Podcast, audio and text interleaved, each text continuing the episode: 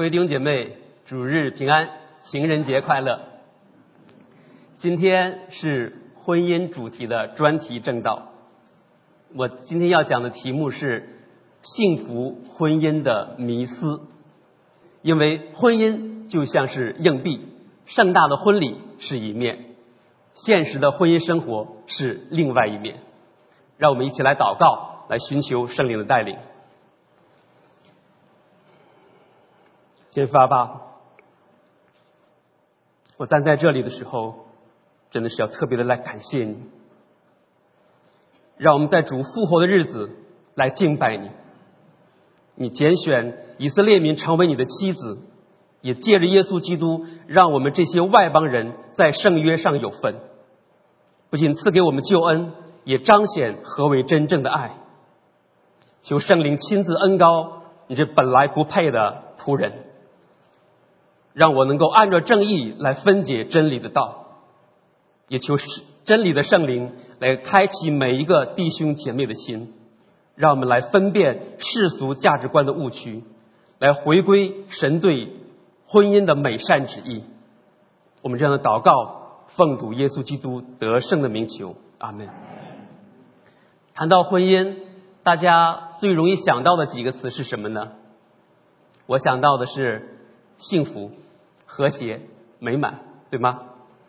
当我们还是小孩子的时候，我们看的是白马王子与白雪公主的爱情故事，有情人终成眷属。故事的结束总是从此他们就过上了快乐幸福的生活。真的吗？当我们长大成人之后，成为基督徒之后，我们谈婚论嫁也是要找一个信主的、爱神的。那我们能够共同来打造一个幸福、和谐、美满的婚姻，要为神做美好的见证。也有一些家庭，还有一些配偶还没有信主，那当然家庭当中最重要的祷告事项就是期待对方信主，当然是希望自己的配偶灵魂得救，但是恐怕还有一个。很重要，但又不太好意思说的原因，对方信主了啊，我的日子就好过一点了，就能更早一点进入那幸福婚姻的佳境。的确，人们追求人生的幸福、关系的和谐、生活的美满是人之常情。但我今天要特别来问问大家：难道幸福婚姻真的是我们人生追求的目标吗？幸福？和谐美满这些高大上的词汇，真的是衡量我们婚姻成与败的标准吗？我们要据此来做出我们的选择和判断吗？也就是说，幸福婚姻真的是符合圣经的观念吗？请大家留意，我在这里并没有否认我们对美好生活的期待，也没有否认在我们当中有一些。总体上来说，还真的是蛮幸福、和谐、美满的。但是，我要引发大家思考的是，这样的幸福观念会给我们带来什么样的误区？我们要回到圣经的教导，看看合神心意的婚姻到底有哪些特征。就我们来看第一点：雾里看花，幸福婚姻的误区。可以说，现代人崇尚个人的幸福，人们都会把结婚的目的当做。要在婚姻当中来找到一生的幸福，婚姻是否幸福也会成为我们衡量婚姻成败的标准、决断取舍的价值观念。那幸福婚姻的观念却是犹如雾里看花，中隔一层，很期待很美好，但是却容易把人带入误区，让人们看不到神对婚姻的本来设计。也因此做出了那些错误的判断和选择。我们可以看到，当我们结婚之后，人们若发现一段婚姻并没有想象那么幸福和谐的话，就会觉得我自己是不是嫁错人或者娶错人了？怎么原来那些情投意合的人啊，那一个哈不是一些哈，原来情投意合的人怎么看不顺眼了呢？啊，期待对方能够改变的，但是为什么他那些老毛病还是无可救药呢？那冲突矛盾没有办法来解决，但是又有婚姻的束缚，很难逃避。那人们在痛苦当中经历了若干年，那有的就会心灰意冷，凑合过日子；有的呢就要分道扬镳，离婚，再换一个；有的也干脆放弃对爱情和婚姻的美好期待，重新过起来单身贵族的潇洒日子。社会上现在也有越来越多越多的人，他们干脆就不进入婚姻了，放飞自我，因为一个人也可以拥有自己想要的幸福。对基督徒的婚姻来说，若发现自己的婚姻不幸福和谐的话，不仅仅是怀疑人生了，而是要怀疑上帝。可能心里会想：谁啊，我等了这么多年，难道这就是你给我的婚姻吗？这苦不堪言的婚姻。啥时候是个头还有机会改变吗？神啊，你为什么不垂听我的祷告？这样的抱怨，这样的心声，我们听到太多了。当然，也有一些总体上比较幸福的婚姻，其实多多少少都会有点优越感，对吧？我们现在网上有句流行语叫做“秀恩爱”，其实就是这种心态的反应。而那些单亲家庭、离异家庭或者重组家庭，多多少少也有点失落感吧，在幸福、和谐、美满的标志之下，甚至会刻意回避讨论婚姻的话题，甚至都不想看到日历上还有一个情人节啊！但是我今天想要带给大家一段安慰和鼓励的信息，希望借着这段信息，能够让我们心意更新而变化，让今天。让今年这个情人节成为我们一个心灵得释放、得自由的日子。好，我们来看第二点：拨云见日，走出误区，回归圣经。尽管幸福婚姻的观念已经根深蒂固，那我们若回到圣经来看的话，其实婚姻并不意味着幸福。我没说你不可以幸福哈，我是说并不意味着一定幸福。幸福和谐也不应当成为人们所追求的目标。更不应当成为人们衡量婚姻成败、抉择取舍的标准。那为什么呢？我在这里面列出来几个原因。第一个，其实圣经上根本就没有幸福的观念，而是赐福。我们若以幸福作为标准的话，这是一个不稳定的参数。成为基督徒，大家其实都并不期待自己一定会成为有钱人，对吧？你也不会期待自己成为有权有势的人。也没有保证我们一定会健康，不遭遇任何的车意外事故。那大家为什么会很自然的期待我们一定婚姻会幸福呢？幸福不是圣经的概念，而是一个心理学上的概念。牛津字典的定义是感觉或者表现出愉悦或满足，也就是说，幸福是一种自我感觉良好。既然是感觉，那就是短暂的。多变的、主观的。结婚的时候，大家都还记得你的婚姻誓词吧？无论富足还是贫穷，无论健康还是疾病，无论顺境还是逆境，我都永远爱你。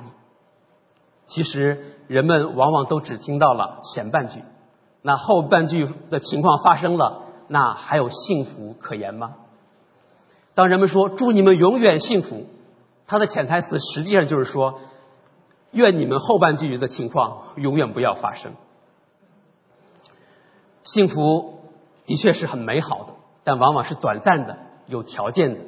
那既然幸福是主观的感受，那我的幸福就未必是你的幸福，看起来的幸福也未必是真的幸福。但在圣经当中，神给我们的诫命标准，为我们树立的标杆。都是确定的，哪一样是跟着我们的感觉走呢？那幸福感这种飘忽不定的感觉，怎么就成了我们婚姻追求的目标和衡量的标准了呢？那另外一方面，在幸福的概念当中，大家会看到有个幸运的幸啊，那福气是靠的是幸运，幸也就是说是意外的得到成功或者免去灾难。但在圣经的婚姻观中，箴言十八章二十二节说：“得着贤妻的是得着好处。”请翻下一页，也是蒙了耶和华的恩惠。这不是幸运，而是神的恩惠。其实，在中文的象形文字当中，也在某种程度上体现了这种观念。福这个字的象形文字，代表的是一个双手捧着酒献给神的一个形象，表达以酒敬神，祈求神的赐福。也就是说，真正的福气不是个人的幸运，而是神的赐福。在创世纪五章二节也说，在他们被造的日子，神赐福给他们，称他们为人。所以说。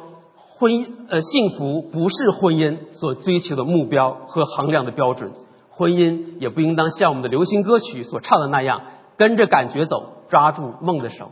如果你知道这首歌是谁唱的，那说明你跟我的年龄差不多。台湾的歌手苏芮，嗯。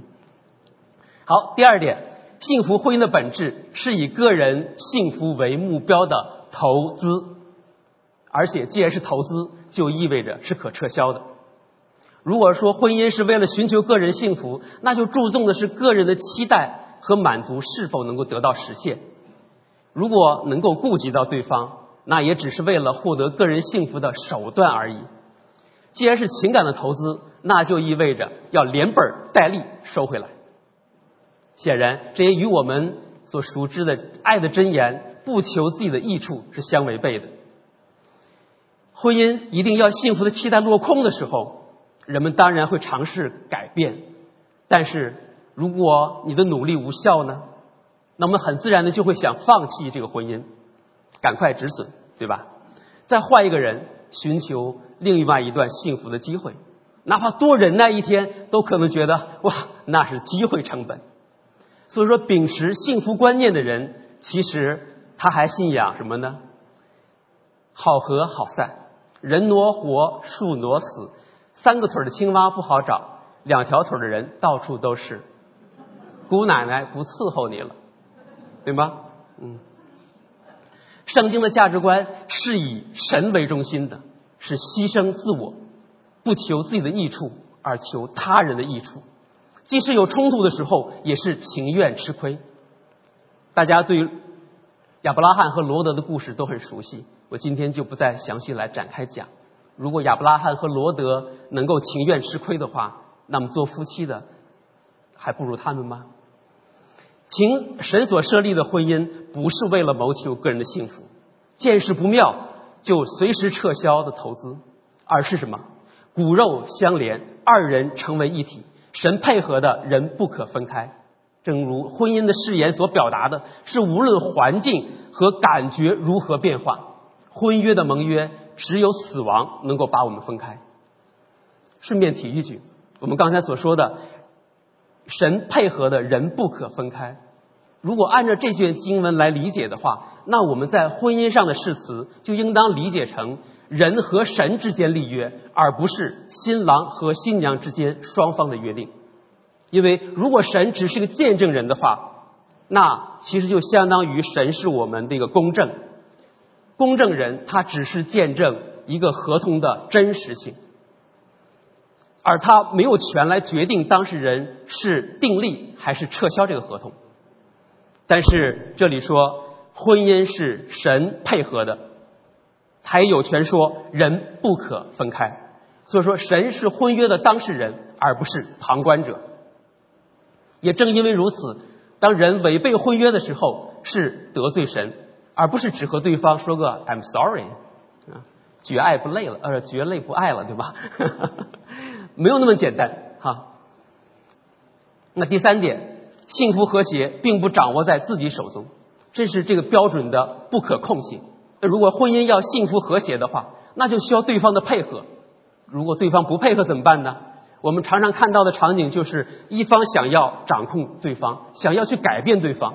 但是另外一方呢，又很本能的不想被掌控，不想被改变，于是家庭就上演了夺权与反夺权的征战，最后带来的不是和谐，而是伤害、痛苦、关系的破裂。这其实就是创世纪三章十六节所描述的场景。又对女人说：“你必恋慕你丈夫，你丈夫必管辖你。”这里的恋慕可不是爱慕的意思哈，而是渴望掌控。管辖，其实这个同样的用法呢，也出现在创世纪四章七节。这里说：“你若行得好，岂不蒙悦纳？你若行得不好，罪就伏在门前，他必恋慕你，你却要制服他。”显然，这两个词“恋慕”和“制服”是同样的一个意思啊。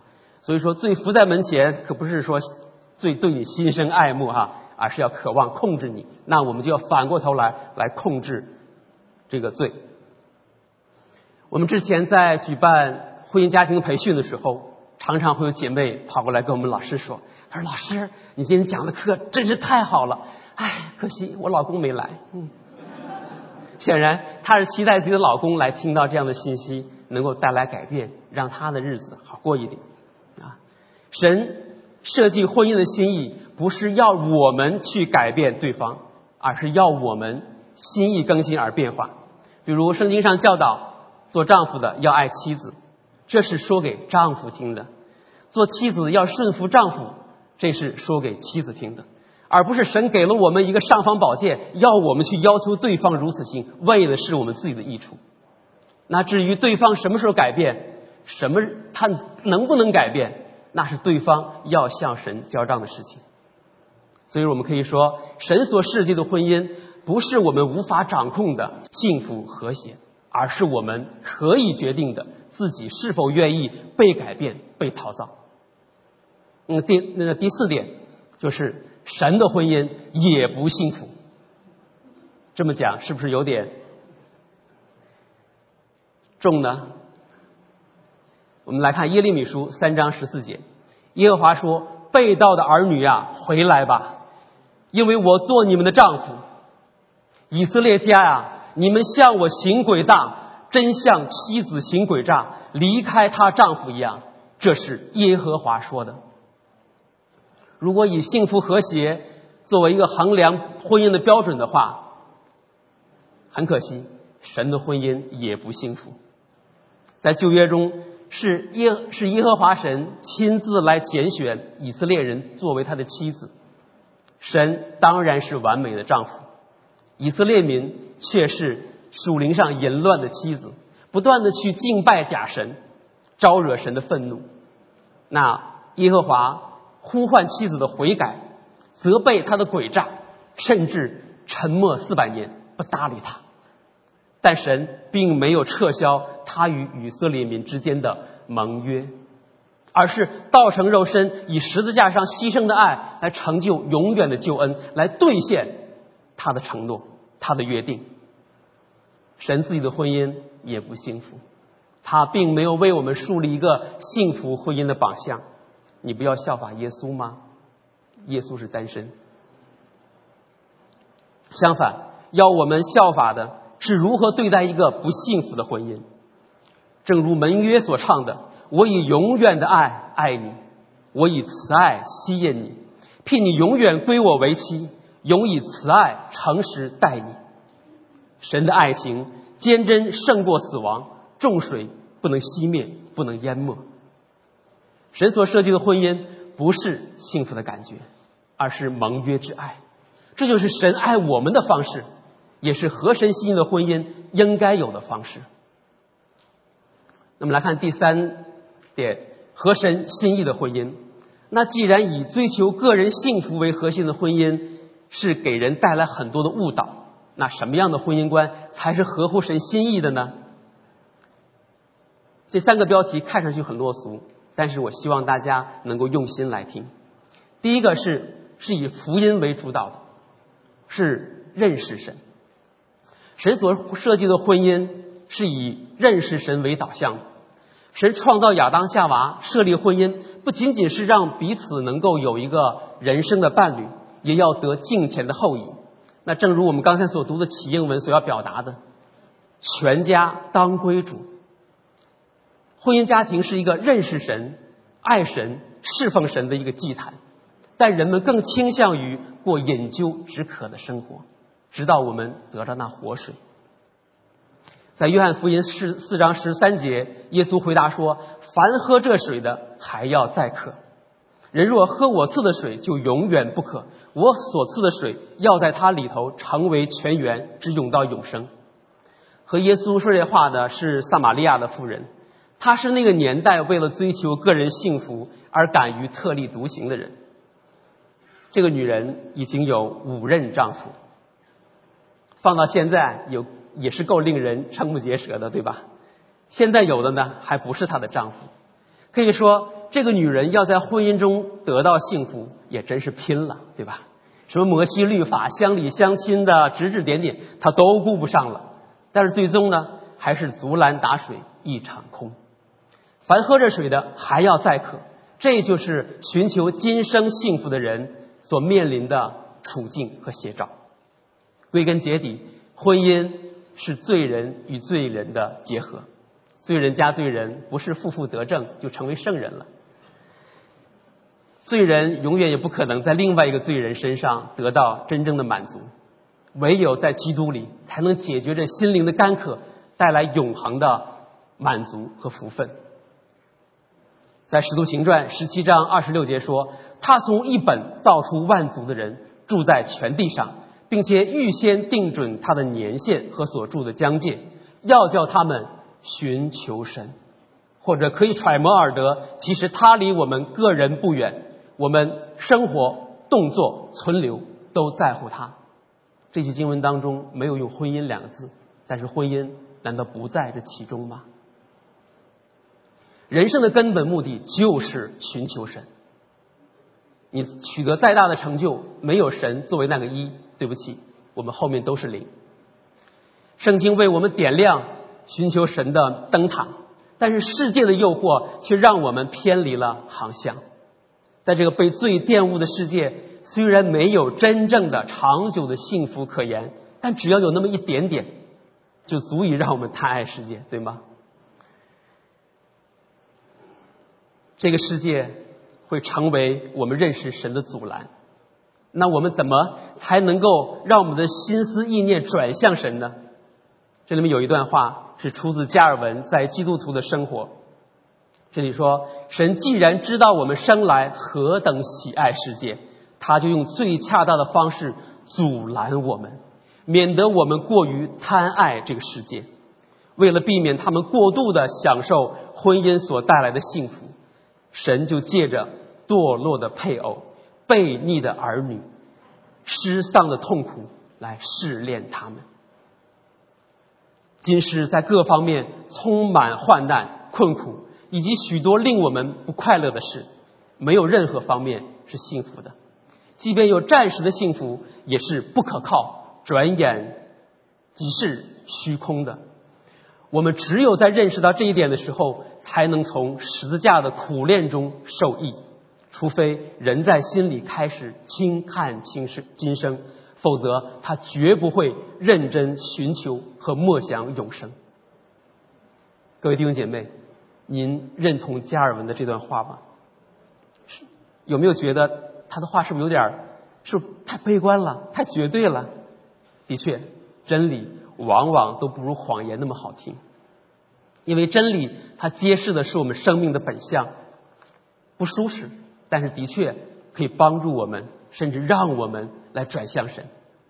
当然，加尔文的这段话并不是说神看不得我们过好日子哈，而是就要啊看不得我们这个过这个好日子的话，就给我们制造苦难，而是说我们罪人的本相就是贪爱今生的幸福，而不再寻求神。神的确没有应许天色常蓝、花香常漫，他甚至允许苦难临到我们，好叫我们转向神。在我们做婚姻家庭施工的过程中，的确有很多的人，他们是因为婚姻家庭遭受了苦难难处，才开始寻求神。在婚姻辅导的过程当中，其实我们并不是以解决他的婚姻问题为导向的，而是帮助对方来转向神。因为毕竟婚姻是两个人的事情，如果一个人他迟疑要放弃这段婚姻的话，其实我们也无能为力。但是，即使这个婚姻没有办法被拯救，但是另外愿意寻求神的人，他的灵魂可以拯救。我们也可以帮助他经历到神的爱，经历到医治，让他的生命能够重新焕发信心、盼望和爱。第二点，和神心的婚姻。是建造属灵生命的过程，这是一个经历神的过程。福音并不是像我们通常所理解的，只是一个 good news。耶稣基督在十字架上所成就的救恩，也意味着要是一个 new life，是一个新生命、新生活，更意味着是一个 better life，啊，是一个 abundant life，是一个更丰盛的一个生命。然而，这个丰盛的属灵生命的话，它不是一个自然而然的过程。苹果放着，自然而然是会烂的，啊，不会变得越来越好。这样的属灵的生命，往往是要经历水火的洗礼、生活的打磨，甚至是苦难的雕琢才能够实现的。这就像很多弟兄姐妹身上戴的珍珠一样，我们会惊叹：哇，这珍珠好美！但是这么美的珍珠，是沙粒进入。牡蛎的软体经历长久的痛苦的磨砺之后才能够形成的。就像我们刚才讲的，我们身边的确有一些总体上来说比较幸福美满的家庭，但是不要忘记，他们是经过若干年甚至几十年的雕琢打磨，才成为这样一个美丽的珍珠的。这些比较美好的婚姻见证，其实不是让我们去羡慕他们的状态现在有多好。而是看到神在他们的生命当中是如何来翻转和更新他们的生命，才最后进入这丰盛之地的。而且，其实我们永远都在一个学习的过程当中。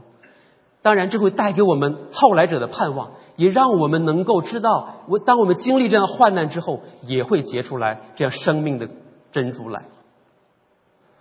我们谈到陶造，我想陶造一个人。属灵生命的话，的确会有很多的方式。我认为婚姻家庭是最重要也是最主要的方式，因为在其他的关系当中，其实人都很容易去逃避，对吧？如果要是你交一个朋友，你和他谈不来，那就远离嘛。如果你在公司里面，在教会当中，哪怕是老板，你都看了不上眼，你也可以换公司，甚至换教会。但是。即使是离婚率现在非常高，但婚姻仍然是最具有约束力的关系，也是最真实的关系。人在其他的关系当中的话，总是会难免想要展露最好的一面，多多少少都是有隐藏的、有伪装的。但是在婚姻关系当中的话，一切都是赤裸敞开的。你的缺点、毛病、小心思，在配偶面前的话是暴露无遗。所以说，有牧者说，配偶。对你的评价最接近于上帝对你的评价。神所设计的婚姻不是让我们坐享其成，而是一台属灵的雕塑车床，也叫机床。这是我独创的一个词汇哈。大家在图片上，我特意找了这个图图片，因为在我小时候成长的过程当中，我们家就有这样类似的机床。当我们把一块原料。那个材料的话，放在那个钻，是是放在卡住的话，那个钻头过来就火光四射哈。然后经过打磨之后，经过钻孔打磨处理之后，哎，吹去那些渣子，然后就会雕成一个很好的一个零件。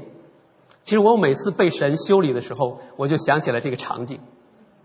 因为当我们进入婚姻的时候，虽然我们的身体成熟了，但我们的属灵生命或许还是婴儿，至少。还是个半成品。那婚姻呢？其实就像这个机床，把我们固定在这个婚姻的关系当中哈，想跑也不那么容易跑。然后呢，就会对我们进行雕磨和打琢，直到把我们的生命的渣子沥尽，雕磨成神所喜悦的样式。那作为基督徒，我们的确在教会当中，在讲台上，然后在我们的主日学当中，在我们看的属灵书书籍当中，我们都会学到很多的属灵教导。委身啊，盟约、牺牲、无条件的爱、接纳、饶恕等等，但是这些所有的美好的属灵品质，都必须在生活当中，特别是在婚姻生活当中，经过消化吸收，才能够成为我们身体的一部分。如果没有的话，那这些都只是印在书本上的属灵词汇，都只是我们头脑当中的知识，都只是我们嘴巴上的术语。那也只是我们各个讲座的话题、聚会的讨论的东西。如果我们不在婚姻当中经过打磨和操练的话，那我们只能会成为一个高谈论阔的基督徒，那个能说但是不能行的基督徒。单凭嘴巴和脑袋，对不起，不能够进神的国。以我自己学习接纳的过程为例，我当然可以考察各样的查经的资料，各样的呃名家的论述，但是真正让我能够学以致用的，就是在真实的婚姻生活当中。啊，我要吐槽一下自己，当然难免也要会吐槽我的太太，所以说，请允许我先赞赏她一下。我很感谢神赐给我一位贤妻，她很有亲和力，她到哪里都有欢声笑语，她在美食上和关怀上也格外的有恩赐，哪怕是频繁招待弟兄姐妹的话，她也从来不嫌苦，那不嫌累，也不嫌麻烦。她呢很有生活情趣，诗情画意，像是有点这个文艺青年哈。他有句名言，他说：“漫山遍野的鲜花，在他眼里。”如诗如画，但在牛羊眼里只是饲料，而我呢，恰恰是属牛的。他有太多的优点，我当然在这里不能够一一细数，免得我也有点秀恩爱之嫌啊。啊，尽管如此，我并不觉得幸福和谐美满哈，因为他还有很多我不能够接纳的地方，比如约定好什么时间出门，他总是拖拖拉拉。而我呢，是一个非常注重准时的人，而且都还要提前到。更何况他有的时候会在主日上迟到，这对我一个传道人来说的话，是一件极其尴尬的事情。这不仅是对神的不尊重，而且我们的长老和接待的迎宾还在门口站着呢。所以说，即使他是偶尔迟到，然后我也是非常的着急，然后也非常的令我抓狂。啊，因为我无力改变，而且他会有他还会有很多令人惊到下巴的时刻啊，惊掉下巴哈。比如他特别爱摄影，我们还拿过奖。我们去海南就是他挣来的啊。他去给姐妹要去照相，但是他居然忘了带相机。不仅如此，他把车停在车库，出来的时候呢蹭了墙，他还在倒。然后把车划了很多的划痕，我是一个完美主义者，我看到那一刻我真是泪奔呐。但是我一想到啊要千把块的修车费，我就肝儿疼，顾不上泪奔了。还好，我一想到他没有把人家的车库门撞下来，我就很感恩。其实我就不需要一一列数他的小缺点了啊。啊，虽然这两个缺点看起来都无伤大雅，但如果时常发生的话呢，我也会觉得如醋倒牙，如烟熏目。我希望你们都记得这句话出在哪里哈，《真言十章二十六节》啊。其实这些小毛病哈，成为我的大心病啊，严重影响我的幸福感。啊，我曾经在神面前就隶属他的种种不是啊，然后写了一个文件叫遗书，我生怕他不看。起了一个非常诱惑人的名字啊，更准确的说是控告。嗯，但是让我看到我写的这个罪状，我忘了写被告人，神替我添上李浩。神说：“我根据你所列的他的罪状，我要定你的罪。”现在宣判，有金汤木才好哈。我定你不接纳的罪，因你以自己的标准来要求他；我定你自以为意的罪，因你总觉得自己对；我定你骄傲的罪，因为你总觉得你比他强。只要存心谦卑，个人看别人比自己强，你没有读过吗？所以我定你假冒伪善的罪。因为你知道我的教训，却行不出来。我定你论断的罪，为什么看你太太眼中有刺，却不想自己眼中有良木呢？PPT 上还有六个点点点，哎，我就不再一一隶数我的罪状了哈。我不得不承认，他比我更有意义。经过神的这番教训呢，是让我看到我自己的本相。不是我哪几门数门功课没有及格哈，而是我自己的那个老我还没有死透。人们常常会说，我们要背起自己的十字架。这个十字架不见得是受逼迫、婚外情啊，我们家还没有哈啊 重大事件啊啊，反而是婚姻当中的这些小件呃小事情，嗯，并不是说对方是你的十字架，而那个老我才是我们自己真正的十字架，要被钉在十字架上的。好，第三点，彰显神的爱是要见证神。那和神心意的婚姻呢？最重要的特征就是要从神而来的爱去爱对方，甚至去爱那个并不可爱的人，再要在他们身上来更彰显神的爱。世人想要的幸福婚姻其实有两个条件，一个呢是对方很可爱，另外一个呢是对方很爱你。嗯，但是圣经说。爱那个可爱的人，或者说爱那个爱你的人，在基督里是没有奖赏的。路加福音六章三十二节说：“你们若但爱那爱你们的人，有什么可酬谢的呢？就是罪人也爱那爱他们的人。”神的爱不是爱那个可爱的人，因为没有啊。我们在认识神之前，我们就是那个不可爱的人。但神还是不离不弃。在我们认识神之前，他就为我们死在十字架上，不仅为我们涂抹了我们的罪，更重要的是，他要得着我们的心，而且要我们去活出来从神而来的爱，这是我们应该有的生命样式。他要我们去爱那不可爱的人，甚至去爱我们的仇敌。路加福音六章二十七节说：“只是我告诉你们这听到的人，everybody including me，也包括我。”你们的仇敌要爱他，恨你们的要待他好，咒诅你们的要为他祝福，凌辱你们的要为他祷告。当然，在圣经的这段经文的上下文当中，这里仇敌是指反对和逼迫基督徒的人。若说连仇敌都要爱，那我们是否也应该去爱家里那个不那么可爱的人呢？或者爱那个曾经伤害你的人？我们口头上会说。我们要彰显神的爱，那还是来点实际的吧，就从我们的家人做起，先操练一下七十个七次的饶恕怎么样？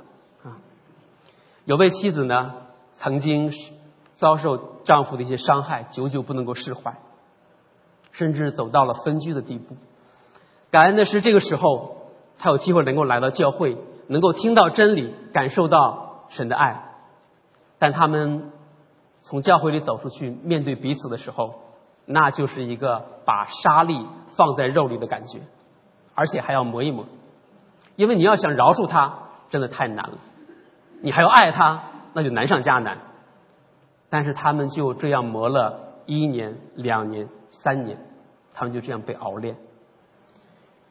鼎未炼银，炉未炼金，唯有耶和华熬炼人心。但是感谢神，他们熬过来了。就在刚刚过去的这个圣诞节，他们送了我一盒巧克力，这是我这辈子吃到的最甜的巧克力。不是因为美国的巧克力糖太多，是我看到他们的生命被更新翻转、苦尽甜来的那种甘甜。我特别为他们没有急于把那个生命当中的沙粒着急的挤出去而感恩。如果他们当初心想：“哎呀，长痛不如短痛。”离了吧，那结束这段婚姻的话，那他们就没有机会去体会到这起死回生的甘甜。更重要的是，他们就会错过这个机会，去体会神的爱，经历圣灵的工作。如果没有忍耐，他们失去的不仅仅是一个婚姻，而是救恩和永生。还有我们在座的各位弟兄姐妹们，感谢神，他们在试炼当中忍耐得住。而且真的是享受到了这成功的喜悦。雅各书一章二节，我的弟兄们，你们落在百般试炼中，都要以为大喜乐，因为知道你们的信心经过试验，就生忍耐。但忍耐也当成功，使你们成全完备，毫无缺欠。在我做婚姻家庭施工的过程当中，我看到太多太多的见证，他们的情况和结局各有不同。有的离婚三十二年，居然神迹般的复婚了，破镜重圆了。当然，也有的婚姻因着一方的放弃，终究无法挽回。毕竟婚姻是两个人的事。但感恩的是，信主的一方经历医治，在主里面能够重组家庭。神也给他们一个特别的感动和恩赐，他们特别的有负担，要向那些单亲的、离异的家庭去传福音。当他们打开他们的家门，敞开他们的心，来招待单亲的妈妈的时候，这位慕道友说：“你们让我看到未来的希望。”我为这位童工在慕道友面前如此的坦诚自己的过去而感恩。如果我们在别人面前只是秀恩爱的话，很可能会让别人觉得哇，好令人羡慕啊！还是你们基督徒好，但也会让他自惭形秽，好像这样的好事儿永远不会轮到他身上。